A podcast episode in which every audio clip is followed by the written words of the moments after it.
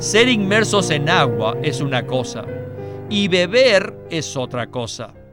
Ser sumergidos en agua es el aspecto externo, mientras que beber corresponde al aspecto interno. Además, beber el Espíritu pertenece al aspecto esencial, mientras que ser bautizado en él pertenece al aspecto económico. Bienvenidos al estudio Vida de la Biblia. La Biblia es un libro de vida y esta vida es una persona viviente, el Cristo maravilloso y todo inclusivo. Los invitamos a que visiten nuestra página de internet radiolsm.com y allí podrán escuchar gratuitamente todos los programas radiales del Estudio Vida. Después que el Señor Jesús resucitó, se apareció a dos discípulos que viajaban camino a una aldea llamada Emaús. Después que se manifestó a ellos y desapareció, estos dos discípulos regresaron a Jerusalén para contar lo sucedido a Pedro y a los demás discípulos. Y mientras ellos narraban la admirable historia, el Señor en resurrección se apareció de nuevo de una manera milagrosa no se les apareció como un fantasma, sino con un cuerpo físico que podía ser tocado. Luego hizo lo mismo que había hecho con los dos que iban camino a Maús. No solo les abrió los ojos para que le reconocieran, sino que también les abrió las escrituras y sus mentes para que las comprendieran. Esto fue precisamente lo que los capacitó para permanecer en la presencia invisible del Señor mucho después que su presencia visible ya no estaba disponible. Hoy día también necesitamos que el Señor nos abra los ojos y las escrituras, de modo que se revele a nosotros de la misma manera que lo hizo con los discípulos el día de su resurrección. Para el programa de hoy hemos invitado a Alberto Santiago para que nos ayude con los comentarios. Bienvenido, Alberto. Realmente me siento privilegiado de poder estar aquí nuevamente en el estudio vida. Y el pasaje de hoy, en Lucas 24, es uno muy conocido. Pero como con cualquier otro pasaje bíblico, no podemos decir que lo entendemos completamente. Por lo tanto, necesitamos ejercitarnos para poder ser pobres en espíritu y abrir todo nuestro ser al Señor y a su palabra, para así poder recibir algo fresco, por medio de la iluminación del Espíritu. Alberto, en estos días, tal vez sea presumir, espero que no, creo que podemos decir que hemos podido experimentar algo que experimentaron los dos discípulos que iban camino a Emmaus. En Lucas 24:32 dice, y se decían el uno al otro, no ardía nuestro corazón en nosotros, mientras nos hablaba en el camino y cuando nos abría las escrituras. Yo siento que mi corazón arde cuando profundizamos en la palabra mediante los mensajes del estudio vida. ¿No le pasa a usted lo mismo? A mí me pasa exactamente lo mismo. Estos mensajes son un tesoro. De hecho, es muy normal que nuestro corazón arda cuando el Señor nos abre su palabra y se revela a sí mismo por medio de las escrituras. En el pasaje de Lucas 24 que usted mencionó, hay tres clases de apertura. Número uno, el Señor les abrió las escrituras. Número dos, el Señor les abrió los ojos para que pudieran verlo. Y número tres, el Señor también les abrió la mente para que pudieran comprender las escrituras. Nosotros también necesitamos esta misma clase de apertura el día de hoy para que podamos tener el entendimiento espiritual apropiado de la palabra de Dios y no el entendimiento natural, tradicional y religioso. Así es, y al estudiar Lucas 24 en el mensaje anterior, vimos que este es un relato muy importante, no por la experiencia milagrosa de que el Señor se les apareciera, sino porque fue un tipo de entrenamiento que Él les dio para acostumbrar a los discípulos a la presencia invisible del Señor, ¿verdad? Sí, así es. Este tipo de entrenamiento tenía como meta que los discípulos se dieran cuenta de que el Señor estaba con ellos todavía, a pesar de que no lo vieran físicamente. Para poder comprender cabalmente este relato, necesitamos tener presentes los otros evangelios de forma paralela. Nosotros, los cristianos, creemos que el Señor está con nosotros. Pero, ¿de qué manera está Él con nosotros? Él está con nosotros como Cristo neumático en resurrección, es decir, como espíritu vivificante.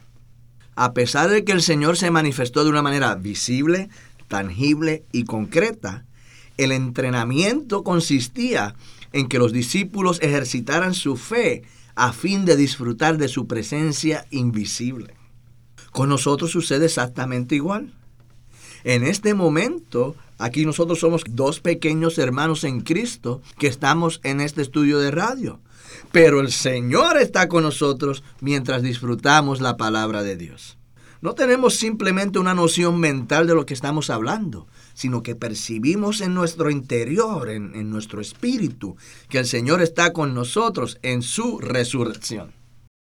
El Señor se apareció y desapareció muchas veces ante los discípulos, pero siempre estaba presente de manera neumática, es decir, como espíritu vivificante.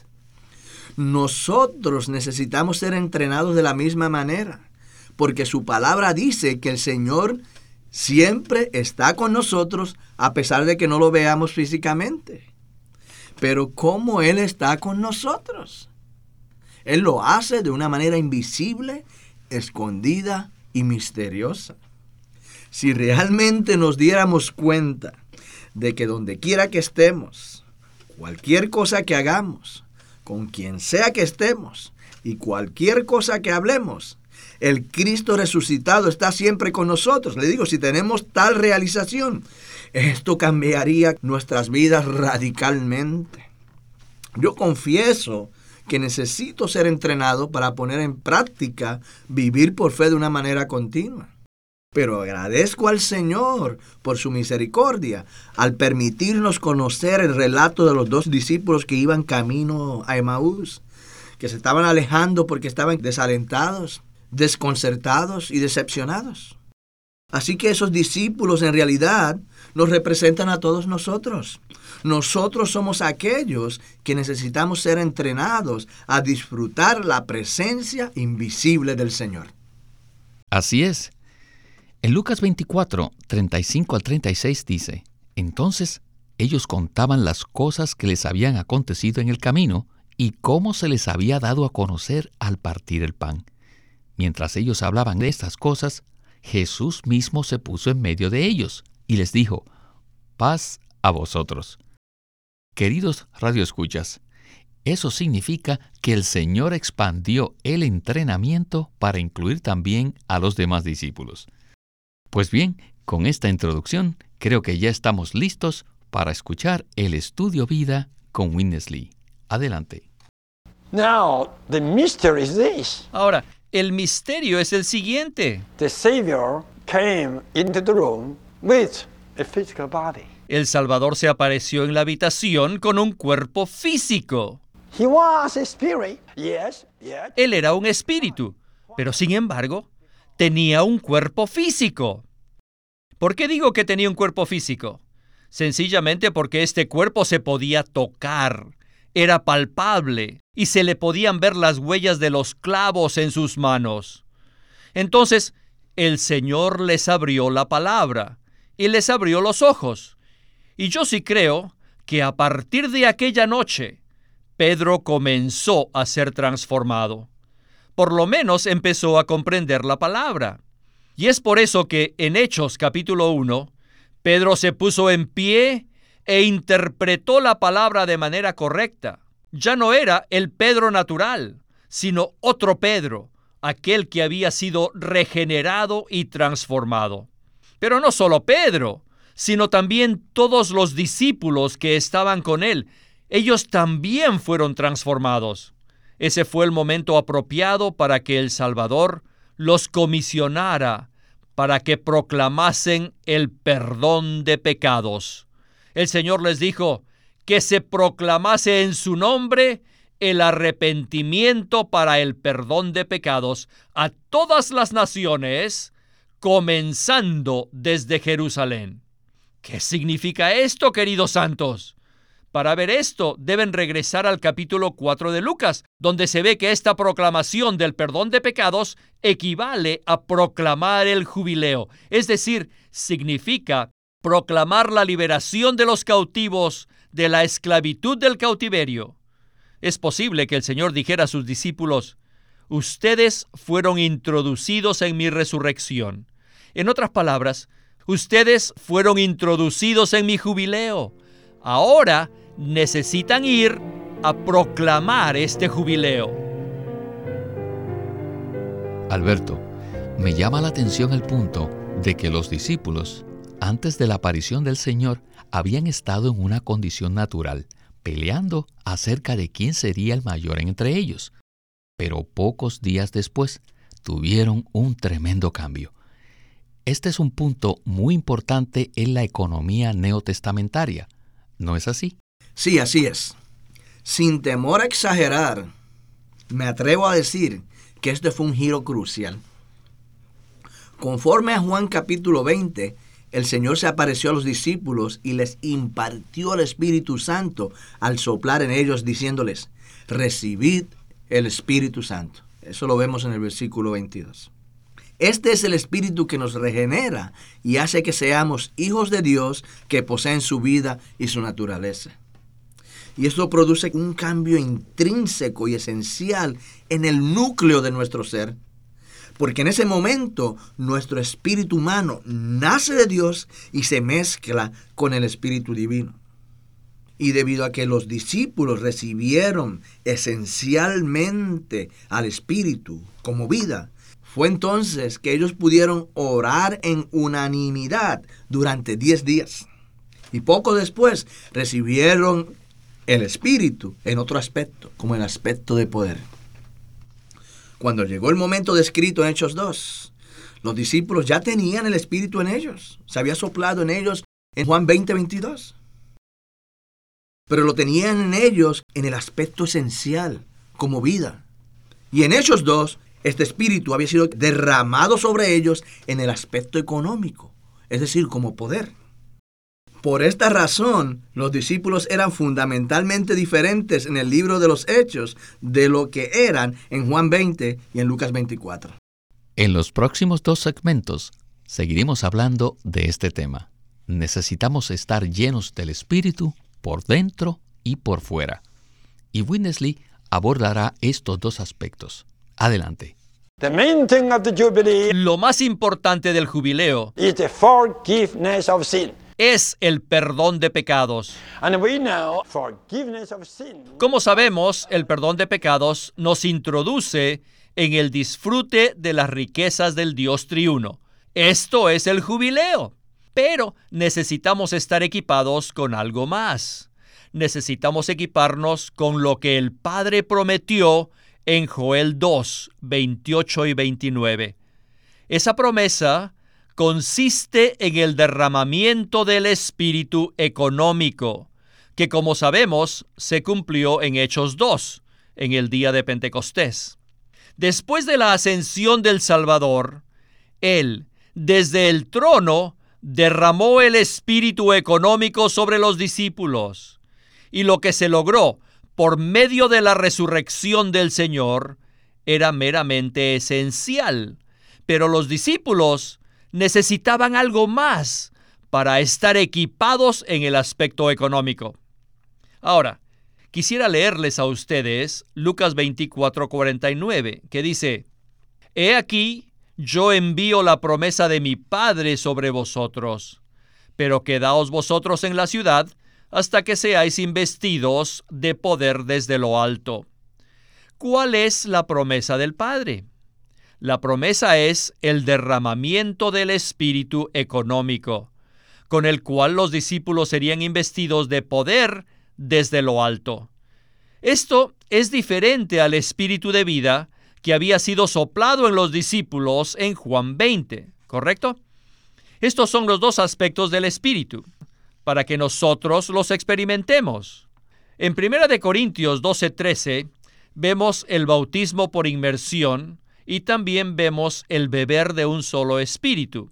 Dice, Porque en un solo espíritu fuimos todos bautizados en un solo cuerpo, sean judíos o griegos, sean esclavos o libres, y a todos se nos dio a beber de un mismo espíritu. Ser inmersos en agua es una cosa, y beber es otra cosa. Ser sumergidos en agua es el aspecto externo, mientras que beber corresponde al aspecto interno. Además, beber el Espíritu pertenece al aspecto esencial, mientras que ser bautizado en él pertenece al aspecto económico. Por tanto, el Espíritu en el aspecto interno nos infunde la vida como esencia, mientras que en el aspecto externo nos capacita para el ministerio y la obra, lo cual pertenece al aspecto económico. Alberto, es mucho lo que se ha dicho en estos últimos dos minutos y pienso que esto es muy nuevo para muchos de nuestros radioescuchas. El punto de que el Espíritu nos llena en dos aspectos. El aspecto esencial es el interno, mientras que el aspecto económico es el externo. Pero es necesario estar equipados con ambos.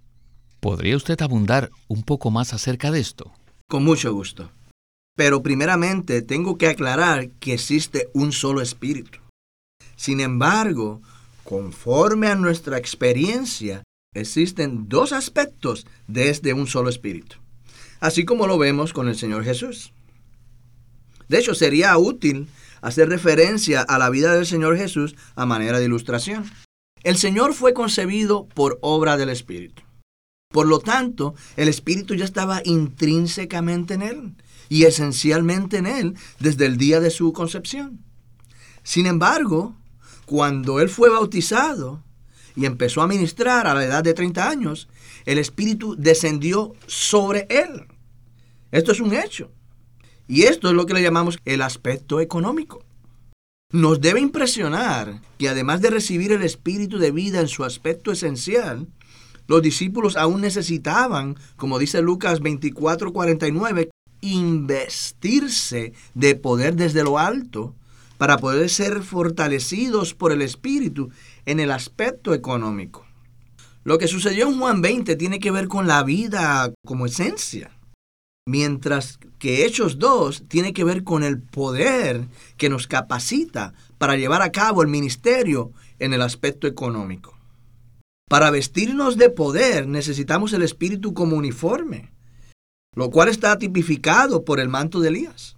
Es por esta razón que algunos maestros de la Biblia se refieren al Espíritu de poder como un manto, como una capa. En Lucas 24:49, el Señor habló de este manto, ya que le dijo a los discípulos que esperasen en Jerusalén hasta que fueran investidos de poder desde lo alto. Hoy día todos los creyentes tienen el Espíritu esencialmente, es decir, como vida, si es que verdaderamente han creído en el Señor Jesús y lo han recibido. Sin embargo, los creyentes también necesitan experimentar el otro aspecto del Espíritu, el cual llamamos el aspecto económico. Es este Espíritu que nos reviste de poder y nos da la autoridad para la obra. El aspecto esencial del Espíritu se relaciona con la resurrección de Cristo. En 1 de Pedro capítulo 1, versículo 3, en la parte final del versículo dice que según su grande misericordia nos ha regenerado para una esperanza viva, mediante la resurrección de Jesucristo de entre los muertos. Sí, fue en su resurrección como el Cristo neumático, es decir, como el Espíritu vivificante, que el Señor se impartió en nosotros de manera esencial como Espíritu de vida. Luego, el Señor ascendió y derramó su Espíritu económico sobre los discípulos para que ellos fueran equipados con poder y autoridad para la obra. Entiendo que el Espíritu de vida y de poder son dos aspectos de un mismo Espíritu, los cuales están disponibles para nuestra experiencia. ¿Conoce usted algún versículo que nos muestre ambos aspectos del Espíritu? Sí, lo hay. Está en 1 Corintios capítulo 12, versículo 13.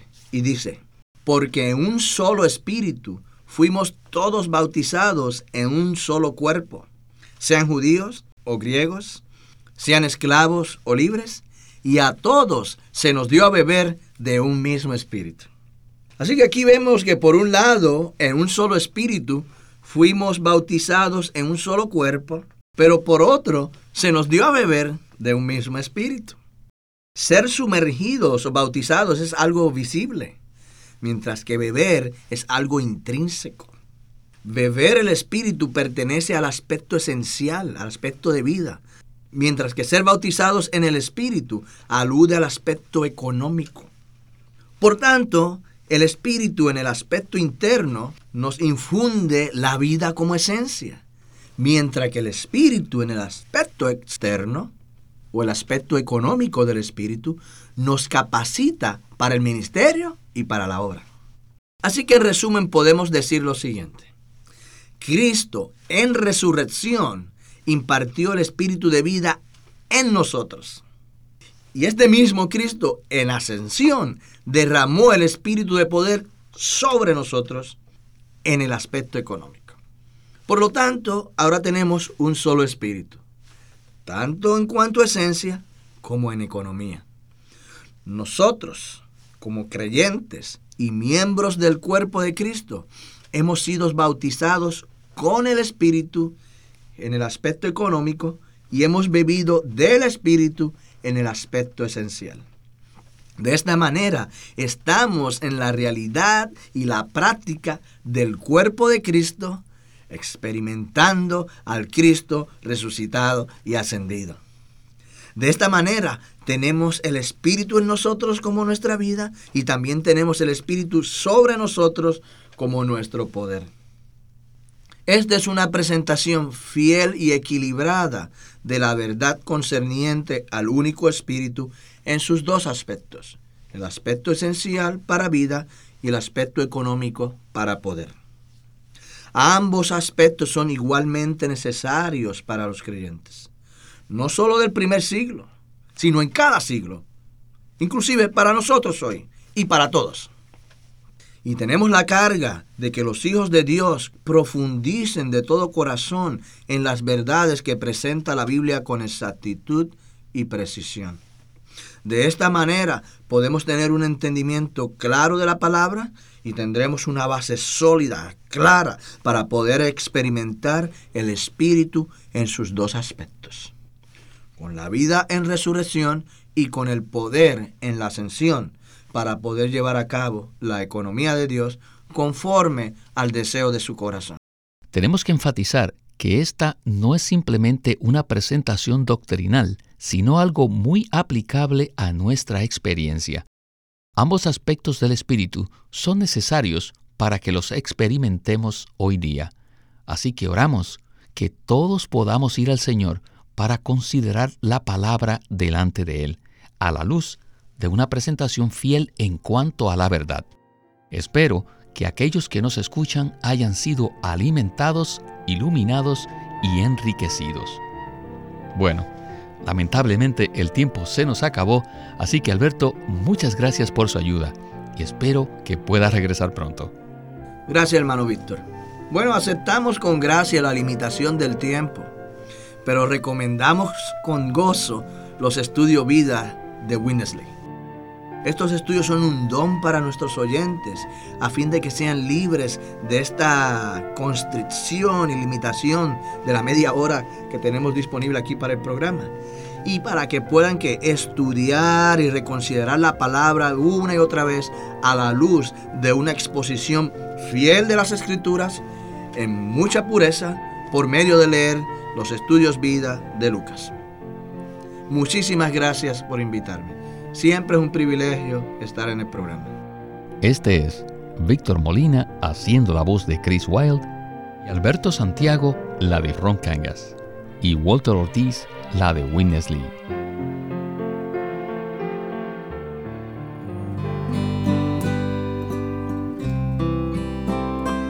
Living Stream Ministry es una casa publicadora de los libros de Watchman Nee y Witness Lee y queremos decirles que entre ellos hay uno titulado El Dios de Abraham, de Isaac y de Jacob. La vida cristiana se basa en las promesas irrevocables de Dios. el deleite de todo lo que Dios preparó para nosotros en Cristo y la transformación que resulta de la disciplina amorosa del Espíritu. En el libro El Dios de Abraham, de Isaac y de Jacob, Watchman Nee extrae las experiencias de estos patriarcas del Antiguo Testamento y presenta sus vidas como una alegoría de la experiencia completa del cristiano. Desde nuestra respuesta a las promesas de Dios por la fe, hasta la última etapa de nuestra transformación en hijos conformados a la imagen de Cristo, tenemos que pasar por las mismas experiencias de Abraham, Isaac y Jacob. Igual que Abraham hemos recibido la promesa de la herencia. Como Isaac podemos disfrutar todo lo que Dios planeó para nosotros en Cristo su Hijo. Y como Jacob, debemos ser disciplinados por el Espíritu Santo para que crezcamos y seamos transformados. Este libro, El Dios de Abraham, de Isaac y de Jacob, es una añadidura excelente a la colección de Watchman Nee que está publicada por Living Stream Ministry. Watchman Nee llegó a ser cristiano en la China continental en 1920, a los 17 años de edad, y ese mismo año comenzó a producir sus primeros escritos. En casi 30 años de ministerio se demostró claramente que él era un don especial que el Señor dio a su cuerpo con el fin de adelantar su obra en esta era. En 1952 fue encarcelado por su fe en Cristo y permaneció en la prisión hasta su muerte en 1972. Sus palabras, sus escritos, continúan siendo una rica fuente de revelación y provisión espiritual para el pueblo cristiano de todo el mundo. Queremos animarlos a que visiten nuestra página de internet libroslsm.com Allí encontrarán los libros impresos del Ministerio de Watchman Nee y Witness Lee, la Santa Biblia versión recobro con sus notas explicativas y también encontrarán folletos, himnos, varias publicaciones periódicas y libros en formato electrónico. Por favor, visiten nuestra página de internet libroslsm.com. Una vez más, libroslsm.com llámenos a nuestro teléfono gratuito 1-800-810-1149. 1-800-810-1149. Además, si desean, pueden comunicarse con nosotros enviándonos un correo electrónico a estudiovida.lsm.org. Una vez más, estudiovida.lsm.org.